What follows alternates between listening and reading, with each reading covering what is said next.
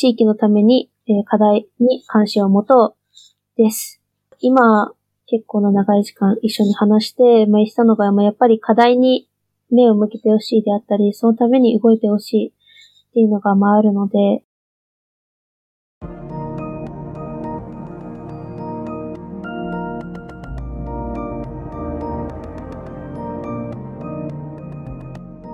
NPO 法人まちづくりエージェントサイドビーチシティのポッドキャスト番組 SB キャストです。この番組は様々なステージで地域活動、コミュニティ活動をされている皆様の活動を紹介、活動のきっかけや思いを伺うポッドキャスト番組です。進行を務めますのは私、フリーランスとしてプログラミング、アプリ開発、講師、書籍出版などを行いながら、この NPO の理事を務める高道恵です。どうぞよろしくお願いいたします。それでは、今回のゲストは、横須賀夢未来というプロジェクトで活動されている、ローベスさん、ニークラスさん、鶴谷さん、ご参方にお越しいただきました。皆様どうぞよろしくお願いします。よよろしくお願いします。お願いします。お願い。ろしくお願いします。それではまず簡単にですが、自己紹介をお願いできますでしょうか？はい。えー私たちは、三浦学園高等学校特進コースから、えー来ました。えーローベシキナと、えー、ニークラ K です。鶴谷優心です。はい、本日はよろしくお願いします。はい、どうもよろしくお願いいたします。はい。それでは、まずこちらの活動の内容についてお伺いできればと思うのですけれども、まずは、えーこちらの活動、どのような活動をやっているのかご紹介いただけますでしょうか？あはい、えー私たちがやって行っている横須賀夢未来っていうのは、えー、三浦学園の生徒が、えー様々な方々をお呼びして、みんなで話し合い、まあ、か、あの、現代社会が抱えている問題について、えー話を、話し合うような、えーイベントです。で、また、まあ、この活動を始めた経緯としては、もともと授業で、その社会問題などについて考えている際に、そのジェンダー間に生じた格差、差別について取り上げ、それを調査し始めた後に、まあ、専門家の方に発表するという機会があったですけど、まあ、その授業で得たことを、まあ、地域の方に伝えること、まあ、だけでなく、まあ、社会問題を解決することを目指したんですけど、まあ、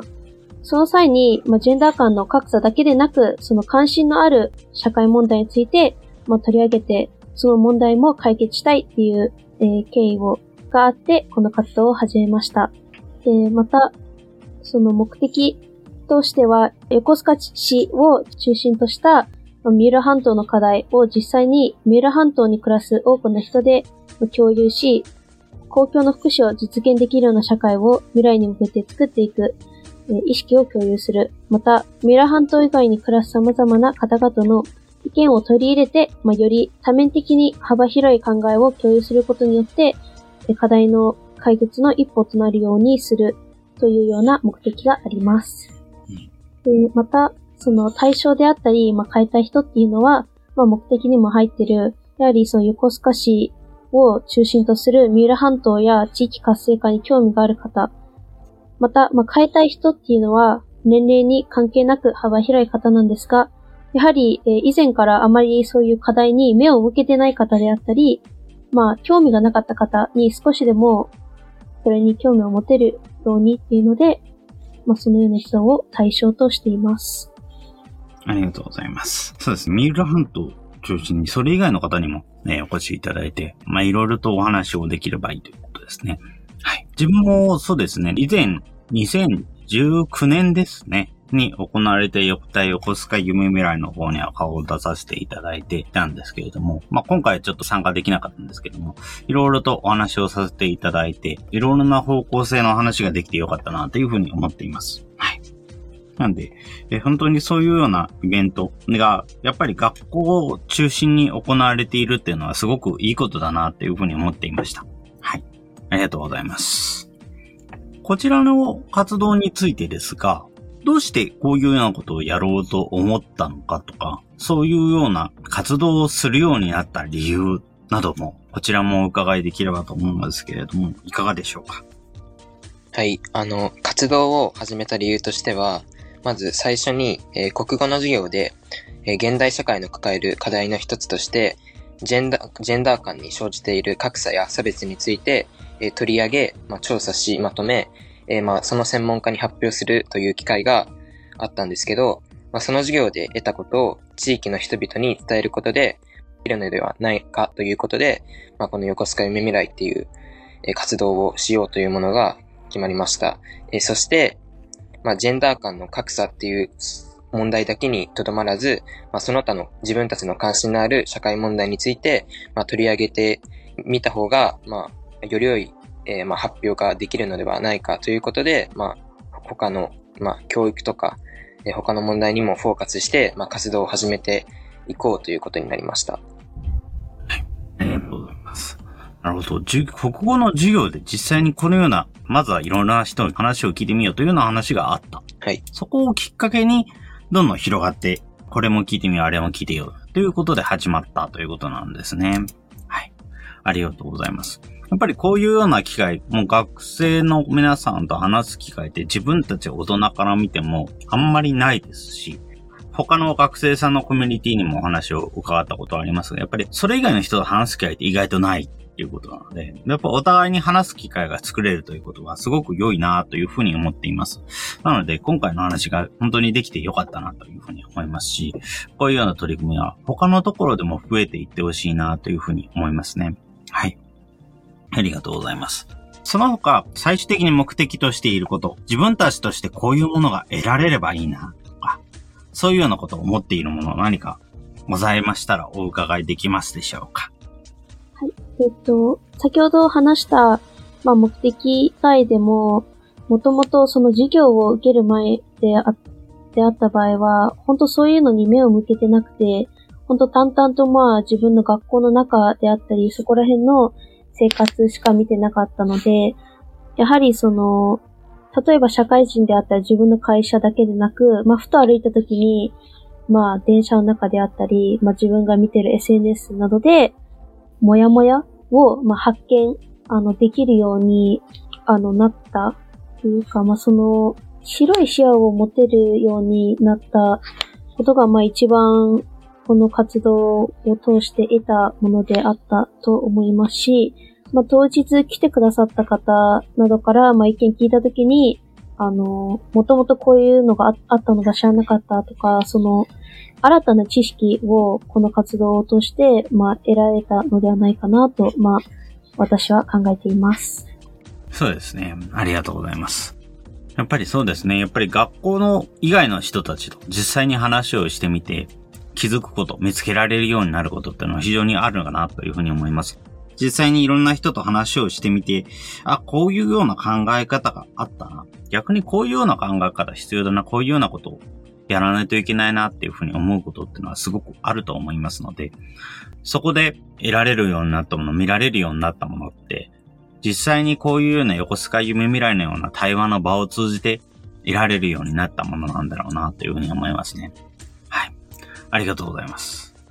こういうような当日来てくれた人、いろんな人、本当にそれぞれの分野についていろいろ詳しい人とか全くそういうわけではないんだけれども、ちょっと話をしてみたいというような人。その中に自分みたいな人も入ってたわけですけれども、そういうような人が入れて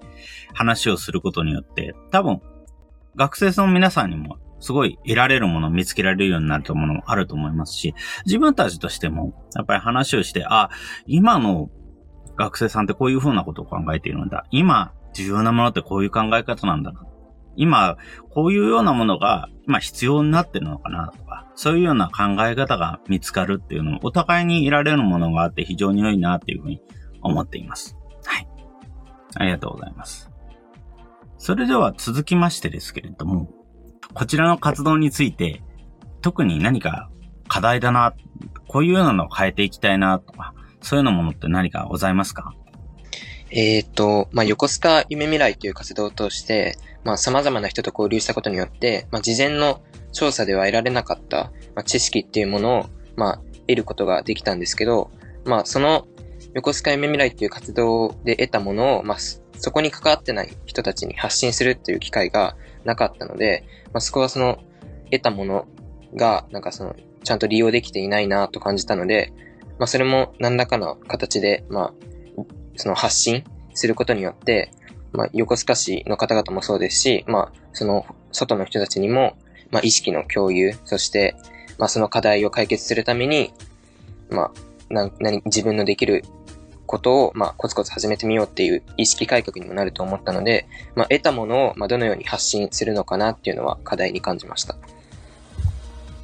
そうですね。確かに、どういうような活動をして、どういうような結果が得られた。その場で他の人に知らせるっていうことは確かに、実際見ていた時も、参加してきたことがある人とのやりとりとか、こういうようなものを得ましたよ。こういうようなものが分かりましたよってことを報告する場はあったものの、それ以外の人たちに発信をする機会っていうのは意外とないなというふうに思いました。はい。例えば、これについて皆さんどういうような情報発信をしてみたいななど何かあればお伺いできますでしょうか？はい。で、まあ、もともとこの活動を行う際に使ったその発信の方法が、まあ、Facebook であったり、そのインスタである、まあ、主に、まあ、社会人であったり、まあ、若者が使っているものを使っていたんですけど、実際あんまりできないことはまあ、分かっているんですけど、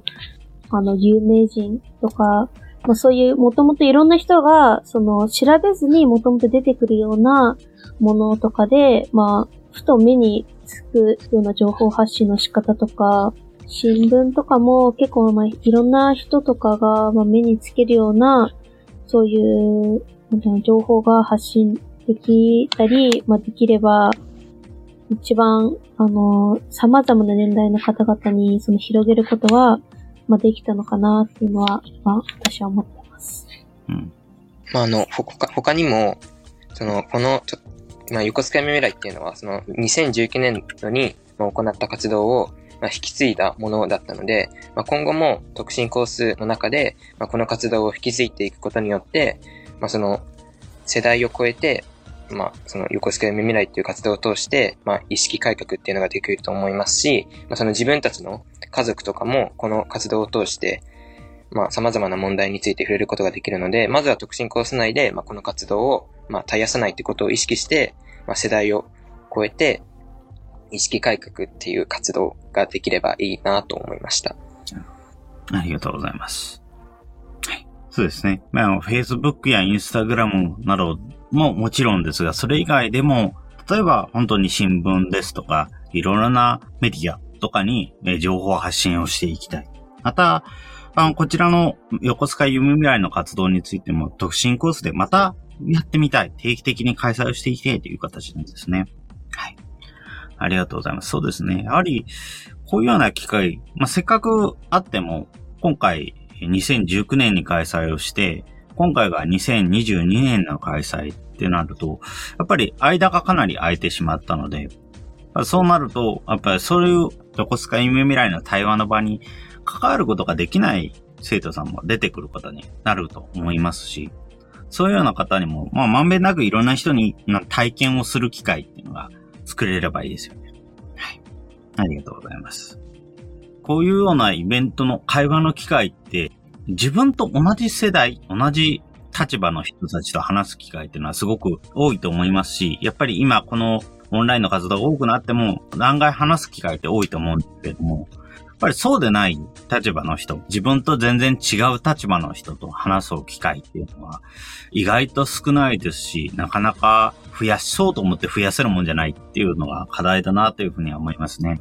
はい。それでは、実際自分はじゃあどう動いてみようかなとか、自分たちどういうふうなことやってみようかなとか、ね、この課題について取り組んでいきたいこと何かございますか？で、まあ、私は、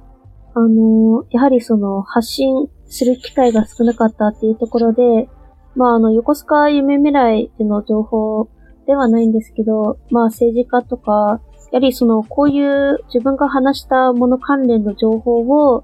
まあ、もともと宣伝してたような Facebook とかで、あ、こういうのありましたよっていう、間接的なものなんですけど、その情報、関連した情報を、まあ、いろいろ出して、一度来てくださった方から、まあ、さらにその、もともと来てくれなかった方にどんどんつなげて、まあ、いけるように、仲介役みたいなところを、まあ、私は現在やってます。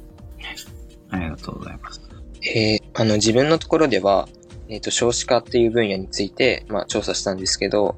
まあ、その少子化を止めるために、まあ、何が必要なのかっていうのを、まあ、専門家の人にお聞きしたときに、まやっぱり子供が育てやすい地域を、まあ、行政が作っていくことが、まあ、大切っていうのを一つおっしゃっていて、まあ、ただ、そうしていくためには、まあ、ここれから、その、まあ、子育てをする、していく、まあ、世代の方たち、まあ、自分たちもそうですけど、まあ、そういう人たちが、まあ、振り向いてくれるような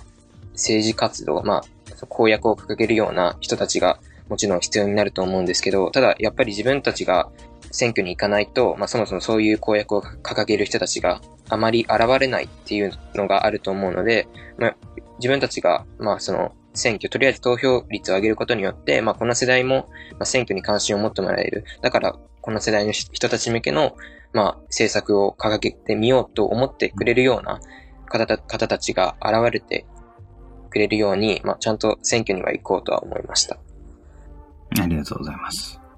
そうですね。まずはやっぱり発信をする機会を増やしていくことや、あとは一度、横須賀未来のイベントに行った人から、どんどん他の人につなげていく、輪を広げていくっていうようなこと。そしてあとはやっぱり、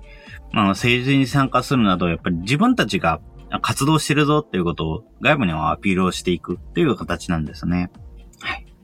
ありがとうございます。そうですよね。やはりそういうようなところで発信をする機会、関わってくれる人の幅を広げていく、輪を広げていくっていうのは、すごく大事なことだなというふうに思います。全く知らない人に直接いきなり来てよっていうふうに言うのも、まあ可能っちゃ可能なんですけど、なかなかやはり難しいので、やっぱりそういうような人に、いろんな人に話をしてみるっていうのは、すごく大事ですね。い。ありがとうございます。そうですね。はい。それでは続きましてですけれども、横須賀夢未来として IT にどのように関わっていきたいなど何かございますでしょうか？まあ、IT というまあ面で考えますと、やはり先ほど言ったその情報発信ももちろんなんですけど、その情報交換、あの自分たちが発信するだけでなく、まあそういう、あの逆方向に、あの、もらう側もするのとともに、やはりその活動の輪を広げられるように、まあうまく SNS を利用して、まあ、知名度を上げるという、まあ、点で、まあ、関わっていきたいと考えています。うんいいですね。ありがとうございます。情報発信情報交換、知名度を上げるための活動に使っていきたい。そうですね。本当にインターネットで活動することができるようになって、インターネットにいろんな情報が発信できるようになって、こういうような活動をしているところもあるけれども、あまりにもたくさんの情報に埋もれてしまって、見つけられないっていうようなことはすごくあると思います。自分も横須賀には以前勤めで行っていたこともあるものの、やっぱり横浜市民としてあまり横須賀に直接関わる機会そこまで多くないっていうような身として、意外とやっぱりあるっていうことを知らないっていうことがすごく多くなりますし、遠くの人から、じゃあ横須賀夢未来を知るっていう機会ってもっともっと少なくなると思いますし、意外と横須賀に住んでいる人からしても、やっぱり自分はいろいろなところで仕事としてでもいろんなところでインターネットで情報を探して回っているので見つける機会も多いですが、やっぱりそうでない人は横須賀の中に住んでいてもそもそも横須賀夢未来を知らないっていうような人も多くなると思いますので、やっぱりそういうような人に情報発信をしていくっていうのは大事ですよね。はい。ありがとうございます。ちなみにもう一つの交換というところについてなんですけども、例えば、どのような方法で情報交換をしていこうなど何かございますか？で、もともと、この活動をしてる時に、その協力してくださった、あのー組織がいらっしゃるんですけど、その組織がその課外活動を探してる方が、あの、集まれるようなもので、まあ、その中で、やはりその、組織の方は、その情報を、課外活動こういうのありますよっていう情報も出してくれますし、自分がやってるものも、それ関係のものを探してる人に紹介してくれるっていうような体制、組織があるので、まあそういうの、そういうのって言ったらあれですけど、そういう組織を通じて、まず、そう興味ある方などに、まあ広げてって、まあ行くっていう、まあ、まだちょっと他人に任せてるっていうような場所っていうような状態ではあるんですけど、まあ、ちょっとずつちょっとずつ自分たちで、まあ、少しずつできるように、まあ、やっていこうと考えています。そうですね。ありがとうございます。今は、そうですね。協力してくれた人の中に、こういうような活動をしている人が集まれる場所を提供している人がいるということなんですね。はい。それ以外にも、今後も何か情報を交換する機会っていうのを作っていければいいなと思ってらっしゃるということですね。はい。ありがとうございます。そうですね。やはり情報を横須賀夢未来の場でやり取りをするということは結構できますけれども、やっぱりそれ以外の終わった後、イベントが終わった後、ふと思いついても話す場所がないっていうのは非常に課題になるかなというふうに思いますし、やっぱりそういうような人が集まれる場所っていうのは非常に良いかなというふうに思います。特にここ最近ですとやっぱりインターネット上でそういうような情報のやり取りをしているっていう人もいますし、やっぱりなかなかあの、外だとなかなか思いつかないんだけど、家帰ってみると、あれそういえばこれ言わなかったなっていうようにものに気づくっていうことはあると思いますし、っぱりそういうような場所を含んで、いろんな人が実際の場で会って話をした後に話せるような場所っていうのはどんどん増えていくといいですね。はい。ありがとうございます。ちなみに、その他、これを聞いている人に何かしてほしいことっていうのは何かございますか？そうですね。まあ、これは横須賀夢未来の活動の目的にもあったと思うんですけど、まずその自分たちの、えー住んでいる地域の課題について、まあ、知ってほしい。そして、まあ、そこから、まあ、簡単なものでいいので、まあ、少しずつ、まあ、解決のために取り組んでほしいというのはあります。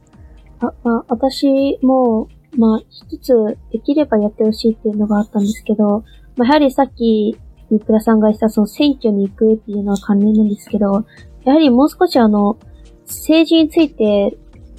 少しでもその、知ろうっていうその意識、関心などを、まあ、持つことによって、やはりその、どんだけあるその部門において、あまり活動できてないのかとかが分かりますし、ちょっと難しいことであるんですけど、例えばまあ、市が出してるその、あの、まあ、パブリックコメント出すとか、まあ、その少しでも自分の不満、もやもやであったり、気になるところを、そのままにせず、ちゃんと政府とか、まあ、その自分が住んでる、その管理してる場所にちゃんと、まあ、伝えるっていうのを、まあ、頑張ってほしいと私は考えています。そうですね。ありがとうございます。やっぱり、地域の課題について知ったり、取り組んでみたり、選挙などで政治に関わってみたり、そういうことはすごく大事になりますし、そういうのことから、そういうようなことを思っている人たちともっともっと話をしてみようかな。こういうような人と話をしてみたら何かわかるかなっていう、興味が湧いてくるということもあると思いますので、やっ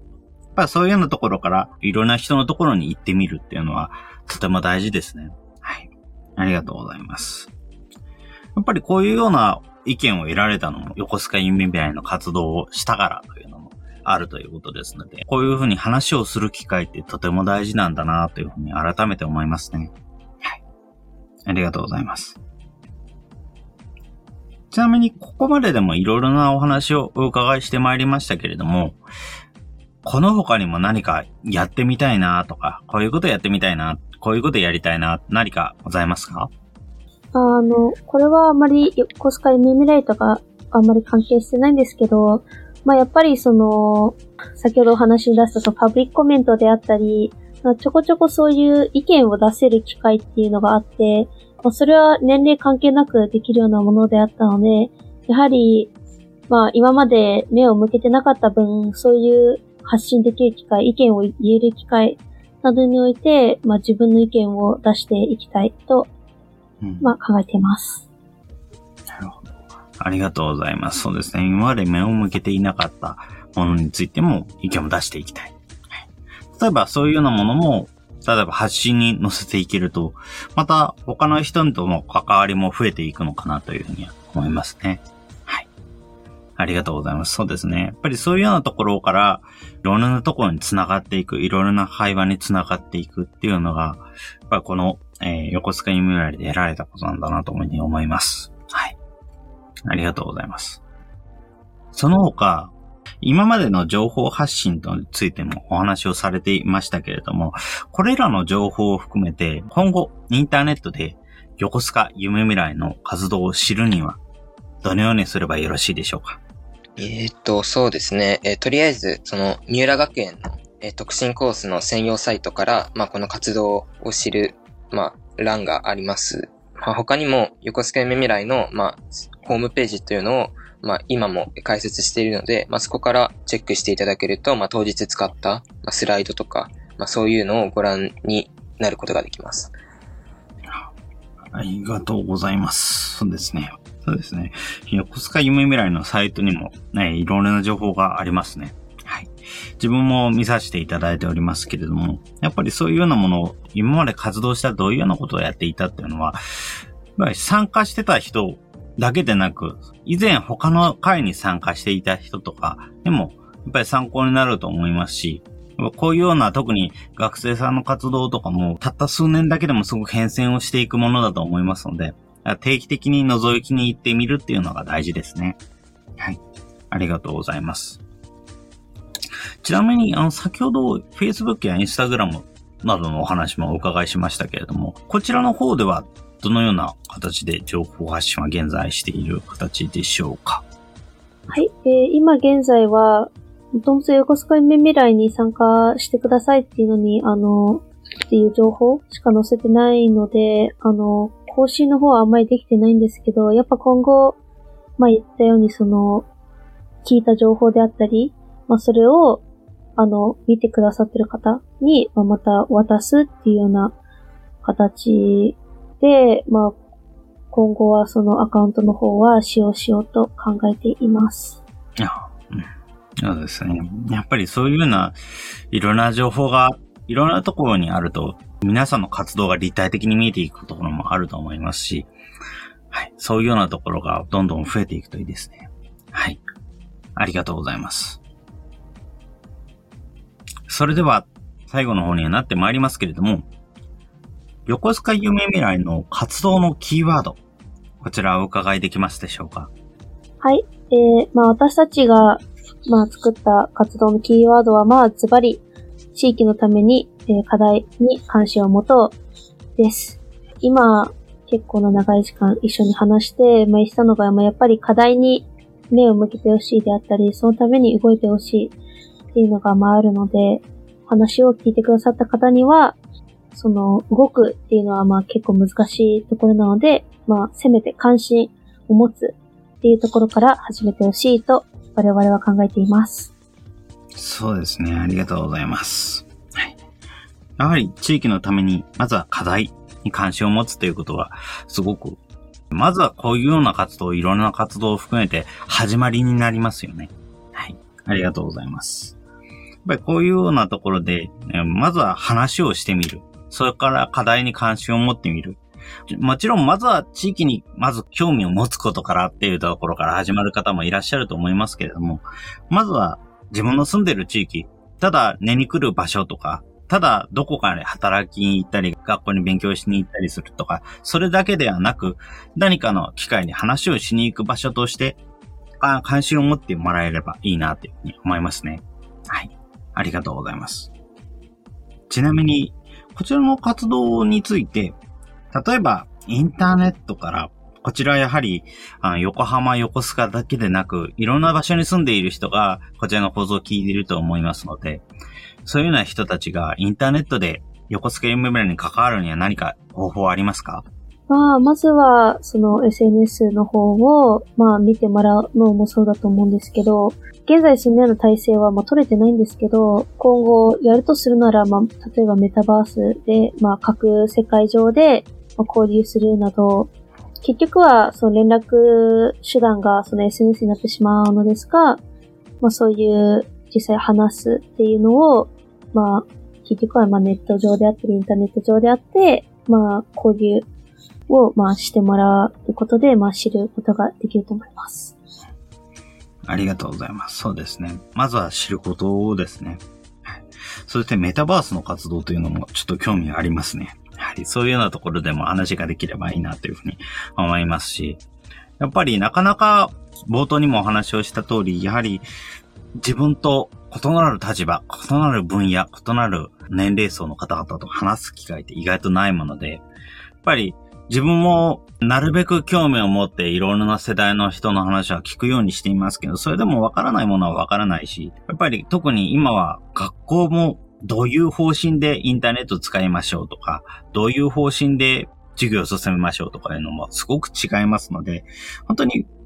自分としても今の学生さんどうって言われてもわからないって答えるしかない状態がすごくありますので、やっぱりそういうような時に関わる機会、話す機会ってあるのはすごく良いことだなというふうに思います。そして、たとえオンラインから始まったとしても、直接会って話して、そこから始まったとしても、両方で実際に会える機会があれば話してみるっていうようにしてみると、結構いろいろと話が広がりますし、今までわからなかったこと、今回の活動の目的、理由等にお話をいただいた内容の通り発見することっていうのも非常にあると思いますので、ぜひ、皆さんもね、SNS 等からインターネットで横須賀夢村に関わっていただけると良いなというふうには思いますね。はい。ありがとうございます。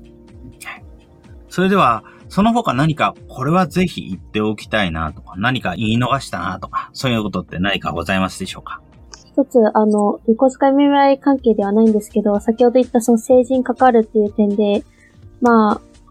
あの、この場で言うのはちょっとあれかもしれないんですけど、その、まあ、自分高校生で、まあ、親の話とかよく聞くんですけど、その中で、その投票に、まあ、行く行かないの話で、18歳未満でもそういう模擬投票とかがあるらしくて、そういう投票のシステムとかがすごい知れるっていうその対策が結構いろんなところで行っているらしいので、まあ、もし今聞いてる中で、その、高校生とか中学生とかいたら、まあ、その模擬試験、模擬試験じゃないですね、模擬投票の方に、まあ、やってみて、まあ、どういう感じなのかとか、そういうのをちょっと掴んでみてほしいなって思いました。うん。いやですね。ありがとうございます。模擬投票については、以前少しだけお話を聞いたことありますけれども、確かにそういうものあるんですね。ありがとうございます。そうですね。本当にこういうようなもの、いろんなところに関わってみて、こういうようなところから、あ、今の政治ってこうなってるんだ。どんどん興味の幅を広げていっていただくっていうのはすごく大事だと思います。こちらのポッドキャストというものについても、やっぱりここ最近、あの、若い人が聞いている例もすごく多くなってきたという話は聞いていますので、やっぱりそういうようなところから、この話を聞いて、じゃあちょっと自分も模擬投票とか見てみようかなとか、いうような人が出てきてくれるといいなというふうに思います。はい。ありがとうございます。それでは、今回のゲストは、横須賀夢未来、ローベスさん、ニクラさん、鶴谷さん、お三方でございました。皆様どうもありがとうございました。ありがとうございました。ありがとうございました。ありがとうございました。ありがとうございました。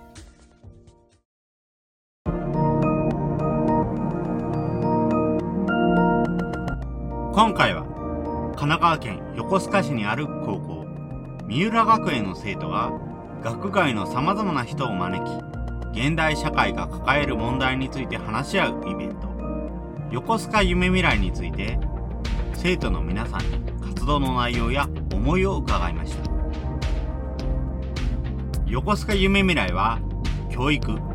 家庭、少子化など、様々な地域の課題について、横須賀に住む人たちと、三浦学園特進コースの生徒の皆さんが話し合い、多面的に幅広い考えを共有。課題の解決への第一歩とすることを目指したイベント。もともとは現代社会にある格差、差別について授業で取り上げ調査したものを、その分野の専門家と話すという取り組みから始まったもの。授業で得たことを地域の方々に伝えること。社会問題を解決することを目指し、横須賀夢未来は始まりました。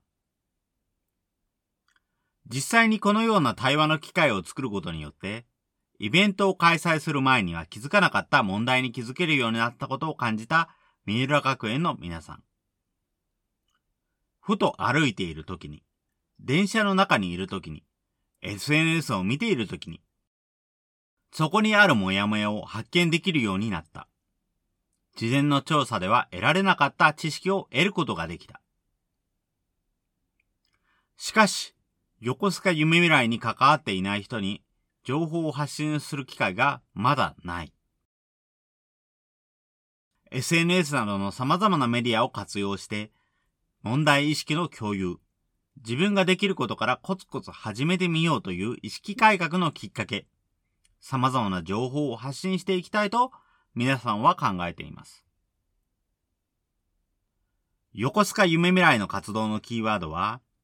地域のために課題に関心を持とう。横須賀夢未来の活動を通して長い時間地域の方々と話をしていて感じたのは、課題に目を向けてほしい。そのために動いてほしいということ。実際に動くのは難しいかもしれないけれど、まずはせめて関心を持つところから。自分の住んでいる地域について知る。簡単なものでいいので、少しずつ課題に取り組んでみる。そんなところから、公共の福祉を実現できるような社会を、未来に向けて作っていきたいと、三浦学園の皆さんは言います。皆さんも、横須賀夢未来の地元の学校の活動を見て、地域を見る新しい視点、見つけてみませんか？このポッドキャストの感想は、Twitter や Facebook などで受け付けています。ハッシュタグ sbcast045 アルファベットで sbcast 数字の045こちらのハッシュタグをつけて投稿いただけると幸いです。それらが使えないという方は、まちづくりエージェントサイドビーチシティサイトのお問い合わせフォームなどからご連絡ください。また、SB キャストでは、継続のための寄付受付を行っています。毎月1000円の月額サポートの内容となります。特典などご興味ご関心のある方は、ぜひ寄付サイトをご確認ください。今後もこの番組では様々なステージで地域活動、コミュニティ活動をされている皆様の活動を紹介していきたいと思います。それぞれの視聴環境にて、ポッドキャストの購読ないし、チャンネル登録などをして次をお待ちいただければと思います。それでは、今回の SB キャストを終了します。お聞きいただきましてありがとうございました。